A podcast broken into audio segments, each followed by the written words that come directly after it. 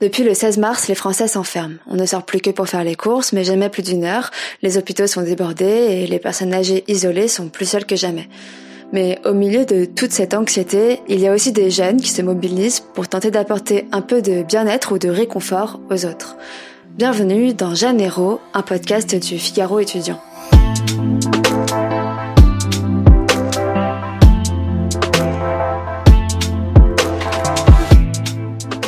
Dans ce premier épisode, on va parler des jeunes soignants, pour la plupart encore en formation, qui se sont portés volontaires pour aider les structures de soins à faire face à la pandémie.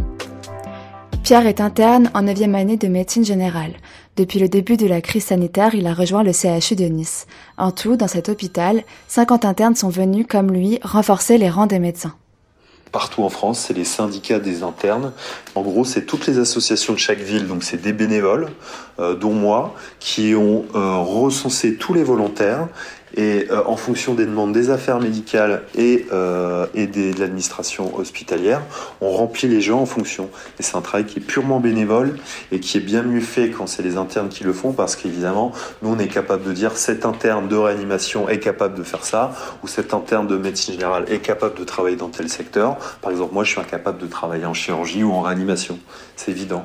Donc, étant donné que nous, ça, on le sait et on connaît les gens et on sait où ils travaillent, c'est beaucoup plus simple euh, que ce soit nous qui le faisons. D'habitude, c'est l'ARS qui le fait, mais euh, malheureusement, là, c'est vraiment une gestion de crise avec des, des choses qui doivent être mises en place très rapidement. Par exemple, quand le professeur des urgences a besoin de créer trois lignes de garde, etc., s'il doit, un, prendre son téléphone, appeler l'ARS, qui motive sa demande, que ce soit validé par les affaires médicales, que tout le monde comprenne bien les enjeux, etc., et qu'ensuite l'ARS elle-même fait le décompte des internes volontaires en fonction de leur lieu d'habitation et de leurs euh, caractéristiques, parce qu'un chirurgien, il ne sait pas prendre en charge euh, une pathologie médicale et inversement. Ça, ça prendrait énormément de temps. Quitte à aller au combat, autant être en première ligne, hein, parce que c'est c'est l'essence de notre métier, quoi, de sauver des vies. Et si on si on peut fluidifier la machine et se rendre utile, etc. Euh, sans hésiter, il faut y aller. Le dévouement, ça, ça, ça reste pour moi une constance de notre métier. On n'est pas des héros. C'est c'est comme un pompier qui va éteindre un incendie comme tous ces gens qui font leur métier, c'est ce pour quoi on a appris. Et au contraire, ça, nous rend fiers de, de pouvoir euh, montrer ben, qu'on est là pour la population, qu'on on est des gens euh, dévoués et très travailleurs, parce que là, on parle quand même de 60, 70, 80 heures par semaine, etc. Qu'on prend des risques euh, en fonction de nos âges, nos maladies. Ben, malgré tout, il y a des risques. Et euh, on se sent pas comme un héros, mais euh, on est fier de pouvoir exercer notre métier et de se battre euh, pour ce pour ceux auxquels on, pour ceux à quoi on a toujours cru et ce pourquoi on s'est engagé dans ce métier. Maxime a obtenu son diplôme d'infirmier en 2017 avant de se réorienter. Aujourd'hui, il est étudiant en master entrepreneuriat à HEC à Paris, mais au début du mois de mars, il a décidé de revenir chez ses parents en Moselle, un des départements les plus touchés par le virus, pour se porter volontaire. C'est marrant, mais j'ai eu un peu le même ressenti que euh, pendant les, attentats euh, du Bataclan, où on voyait ça euh, à travers notre télé et on se disait ben, j'ai envie de faire quelque chose pour aider. J'étais un peu dans cet esprit-là, c'est un peu, un peu un esprit patriotique, peut-être un peu fort comme mot, mais, mais qui m'a animé au moment-là. Et donc du coup, je suis rentré. En même temps, je me suis inscrit sur le site de la réserve sanitaire et en fait, ça a été hyper compliqué parce que le site a été très rapidement saturé, donc j'ai pas pu m'inscrire. Faute d'être contacté par la réserve sanitaire, il s'inscrit dans une agence d'intérim. Il a réalisé une première mission dans un service de pneumologie de la région et dernièrement, il travaillait dans un EHPAD au Luxembourg. Là, c'était un poste un peu particulier. Euh, je surveillais l'état de santé des soignants euh, qui arrivent en poste, donc avec prise de température, etc., euh, pour s'assurer qu'ils sont pas contaminés et qu'ils prennent pas le risque d'aller contaminer les, résidents. Parce que du coup, c'est des des profils extrêmement à risque, les, les résidents âgés en maison de retraite. Et euh, en fonction des besoins des jours à venir, il est très possible que j'aille compléter les, les, équipes de soignants directement auprès des résidents, parce que voilà, ce matin il y a une, une infirmière qui s'est pas présentée parce qu'elle est en arrêt maladie. ça risque de se reproduire pour pour d'autres professionnels, donc à terme, je vais certainement aller aider les équipes soignantes. Quelques jours après cette interview au téléphone, Maxime m'a renvoyé un message pour me dire que la situation s'était détériorée dans cette EHPAD. La situation devient un peu compliquée, il y a eu pas mal de, de réorganisation, donc on passe tous en 12 heures de, de plage horaire, euh, on fait beaucoup beaucoup d'heures supplémentaires, donc euh, physiquement et moralement ça devient assez compliqué, surtout que la politique de l'établissement veut que euh, on garde les cas positifs euh, dans la maison de retraite, on ne les envoie pas à l'hôpital, c'est-à-dire que si leur état se dégrade, on ne fait rien, on n'a pas de respirateur dans, dans l'établissement, simplement on attend et on voit ce qui se passe, donc pour les équipes moralement ça devient un peu dur.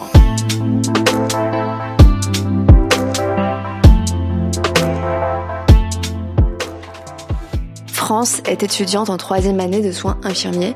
Elle est en stage dans le service de médecine interne d'un hôpital parisien où elle est censée travailler 35 heures par semaine, mais dans les faits, elle en fait plutôt 40 voire 50. Depuis l'arrivée du Covid dans les services hospitaliers, c'est plus du tout euh, comme avant, comme j'ai pu connaître euh, moi euh, en, tant qu'étudiante de troisième année. Déjà, dans un premier temps, j'ai vécu tout ce qui est l'interdiction des visites des familles, etc. Ensuite, on a eu tout ce qui est l'annulation des séjours hospitaliers programmés, les gens qui venaient parce qu'ils avaient une chimiothérapie à faire de telle date à telle date, ou les gens qui avaient des des opérations prévues de telle date à telle date ont été supprimées. Et ensuite, j'ai vécu euh, le retour à domicile des patients qui sont, on va dire, dans un état plus ou moins stable et qui nécessitaient pas de euh, rester à l'hôpital plus longtemps. Euh, ils auraient pu avoir deux, trois examens en plus, mais au vu de la crise sanitaire, ils sont rentrés chez eux. Avant le Covid, on était un service d'une, on va dire, 45 lits. C'est ça? Ouais, 45 lits avec des chambres doubles et des chambres simples. Aujourd'hui, euh, vis-à-vis des mesures Covid-19, on a le droit d'admettre qu'un seul patient par chambre. Et du coup, on n'a plus que 21 chambres. Pour 21 chambres, on a 3 euh, infirmiers, 2 aides-soignants, il y a euh, 3 étudiants en soins infirmiers et deux euh, étudiants de médecine qui sont venus du coup nous aider dans tous les soins. De temps en temps, on va avoir euh, un, un, infirmier ou une infirmière d'un autre service, c'est-à-dire qui, ne connaît rien du tout, euh, qui ne connaît pas le déroulement du, service euh, dans lequel on est, qui va venir nous aider. Mais le fait de ne pas connaître le service et de ne pas connaître les habitudes du service, c'est souvent stressant pour eux et ralentissant pour nous parce qu'il faut quand même qu'on explique tout de A à Z. Et au vu de du contexte actuel, en fait, c'est pas, ce temps-là, on l'a pas, et du coup, c'est compliqué. Et pour ce qui est du coup de cette vague et de ce pic euh, qui va arriver dans, dans la semaine, euh, la semaine prochaine, bah oui, ma, crainte principale, ça va être sur euh, la place à l'hôpital et, et, le nombre de, respirateurs ou de, prises d'oxygène qu'on, qu'on va avoir, puisque c'est une maladie qui demande un, un maintien en, en, oxygène et ça c'est des, des soins euh, qui, qui, deviennent vite restrictifs puisqu'on n'en a pas on n'a pas assez de prise murale d'oxygène pour tout le monde. À Nice, Pierre a été affecté en zone tampon du CHU. C'est là que sont placés les patients avant que leurs résultats au test du Covid soient connus. Au moment où on a enregistré ce podcast, il était terrifié par la vague de malades en approche. Donc on fait 8h, 18h et 18h, 8h. C'est en deux tranches, en deux tranches de 12 heures. Une journée type, ça commence le matin à 8 heures. On prend en connaissance tous les dossiers. On va voir tous les patients, Covid+. On les examine un par un. On revoit les traitements. On revoit les examens paracliniques, la biologie, les radios, etc. Ensuite, une fois que c'est ça, on attend les résultats des tests. Une fois qu'on a les résultats des tests en fonction de positif ou négatif, on les fait hospitaliser dans les services adéquats. On essaye de se former au maximum à, tout ce qui a trait à la maladie, réanimation, ventilation, protection, traitement. On est à l'affût d'un peu tout ce qui s'est passé pour vraiment être armé euh, le plus possible euh, quand, la vague arrivera, quand l'épidémie arrivera. Euh, c'est comme qu'on construit notre arche en fait, exactement. On attend le déluge et on, est en train de construire notre arche. Nous, euh, en fonction du temps imparti, euh, on la rendra prête, mais est-ce qu'elle sera assez grande? Ce sera tout le problème. Il y a une chose qui est, qui, est très dure hein, et qui va être très très dure à gérer, c'est ça va être la gestion des lits de réanimation et, euh, et, des annonces patients. Parce que je m'explique. Depuis 2013, 17 000 lits d'hospitalisation ont fermé. Ce qui fait que les ressources disponibles euh, sont très limitées, notamment en réanimation. Or, les patients graves atteints du coronavirus ont besoin de ces lits de réanimation et de respirateurs. Or, les besoins sont limités. Donc, comme ce qui se passe en Italie et comme ce qui se passe dans le Grand Est, euh, il va y avoir des choix qui vont être faits. Ces choix, ils vont se passer comment? Ce seront des patients de plus de 75 ans qui présenteront des troubles respiratoires assez sévères, qui seraient d'habitude euh, admis en réanimation, qui faute de place ne le seront pas. Donc c'est des gens conscients qui ont du mal à respirer, qui on, leur, va leur dire écoutez monsieur, on n'a pas la place, euh, on n'a pas la place pour vous en réanimation et vous sortez des critères parce qu'on va privilégier des gens plus jeunes. Si vous n'arrivez pas à passer le cap dans le service, vous allez mourir. Imaginez bien la pression psychologique et, l'horreur de ce genre d'annonce, parce qu'on a les moyens techniques de prolonger leur vie, voire de les sauver, mais faute de moyens, on ne sera pas capable de le faire et on va devoir leur annoncer. On va devoir leur dire, monsieur, excusez-nous, euh, enfin je sais même pas si on dit excusez-nous, c'est euh, on n'a pas les moyens, les ressources nécessaires pour vous sauver la vie.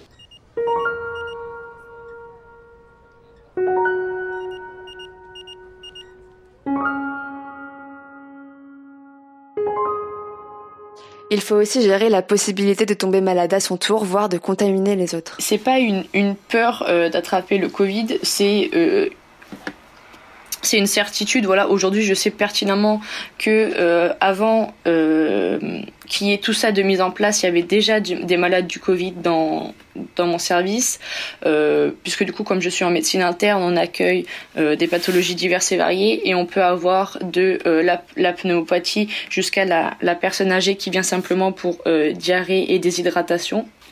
Et comme on, vient de l'apprendre, euh, la diarrhée est un symptôme euh, assez rare, mais symptôme quand même du Covid-19. Donc par exemple pour cette patiente-là, euh, enfin je me suis occupée d'elle, j'ai fait sa toilette tous les matins, etc. Et c'est simplement au bout de 4-5 jours qu'elle a été testée positive et nous auparavant nous n'avons pas euh, utilisé les précautions nécessaires du type isolement air a une tension qui est palpable en permanence. On a peur de, tout, de tout contact, on fait attention à tout. Euh, et le fait que le matériel manque, ça met, ça met une pression supplémentaire. En fait, on se dit, voilà, euh, il y, a, une boîte de masques. Euh, quand elle est finie, on ne sait pas quand on va en avoir. Donc tout est rationné.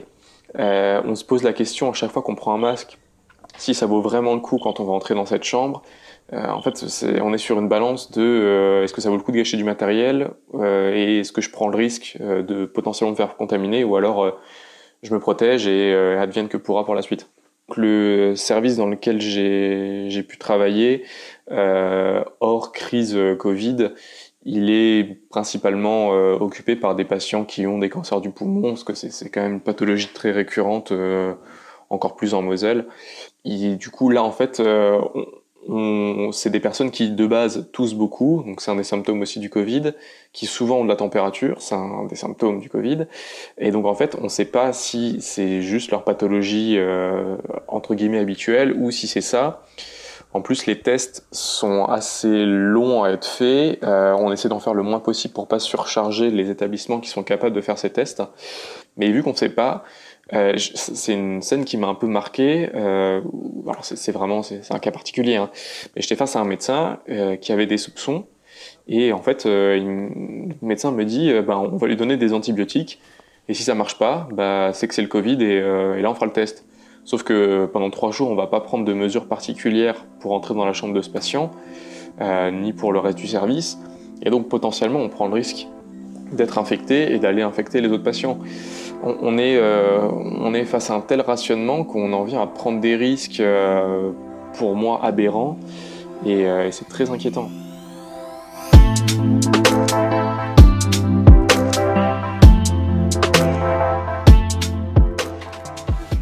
Déjà de nombreux collègues qui, sont positifs au coronavirus et qui ont dû rentrer chez eux. Et Dieu merci, pour l'instant, ils n'ont pas développé de complications graves. Mais euh, on a déjà plusieurs collègues, plusieurs médecins qui sont positifs au, euh, au virus, évidemment, qu'ils ont contracté à l'hôpital. Et de toute façon, c'est les risques du métier. On fait en sorte de de ne pas l'attraper et on se rassure comme on peut en se disant que bon, on est, on est jeune sans, sans, sans autres maladies, même si, euh, bon, nous, on a eu un cas de quelqu'un de plutôt jeune et que ça l'a pas protégé. Euh, donc, de toute façon, c'est un, un risque qu'on accepte de prendre, quoi, évidemment, en se protégeant au maximum et en protégeant les autres au maximum. J'aurais jamais pensé que, participer à une crise sanitaire euh, fera partie de ma formation, mais euh, évidemment, euh, on se rend compte que ben, on est totalement adaptable euh, à, tout un tas de choses. C'est-à-dire que moi, je suis programmé pour faire de la médecine libérale, la médecine de ville, mais je me rends compte que je suis totalement capable d'aller travailler à l'hôpital et de faire face à, des événements aigus et catastrophes et de grande ampleur. Donc bien évidemment, ça va me servir. Et euh, notre formation, euh, qui est quand même très généraliste pour tous les médecins, euh, est plutôt de bonne qualité dans la mesure où on est capable de faire face à, ce genre de choses, même si on n'y était pas préparé. Et ça, ça, ça prouve qu'on a des bonnes formations. Et bien évidemment, en médecine, de toute façon, ce qu'on sait, c'est qu'on ne sait rien et que toute expérience est bonne à prendre, même si elle est tragique.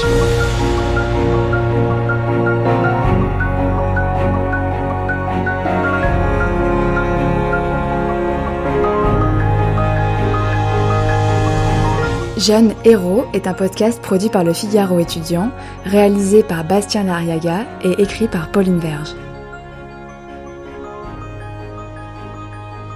N'hésitez pas à nous envoyer vos témoignages, vos questions ou vos remarques à l'adresse rédac at lefigaro.fr.